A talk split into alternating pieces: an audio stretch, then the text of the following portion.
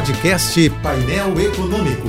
Entrevistas, informações relevantes e curiosidades de economia e política com Alex Campos. O vírus do fanatismo segue contaminando políticos e eleitores à torto, à direita e à esquerda. Ninguém mais defende ideias, ninguém mais discute propostas, ninguém mais busca soluções. Todo mundo virou defensor de uma causa, em geral, de uma causa partidária, ideológica, hipócrita e cínica. Milhares passaram a se orgulhar de crenças absolutas, certezas histéricas e convicções totalitárias. O pior é ter que atravessar as vias expressas da insensatez e, antes de atravessar, ter que olhar para os dois lados e ver pessoas trocando xingamentos como se não fossem parte do problema. Uma fração ou facção relevante da humanidade perdeu a humanidade e está orgulhosa de ter se tornado imoral ou amoral. Nesse canto, a vulgaridade não se envergonha. Nesse outro, outro a irresponsabilidade é abominável. Essa gente age como se estivesse hipnotizada pelo seu flautista de Hamelin favorito. Só que, diferente dos ratos e das crianças inocentes da fábula, essa gente sabe do precipício onde tudo isso acabará. Essa gente não se importa com histórias contadas por idiotas, com a vida cheia de som e fúria,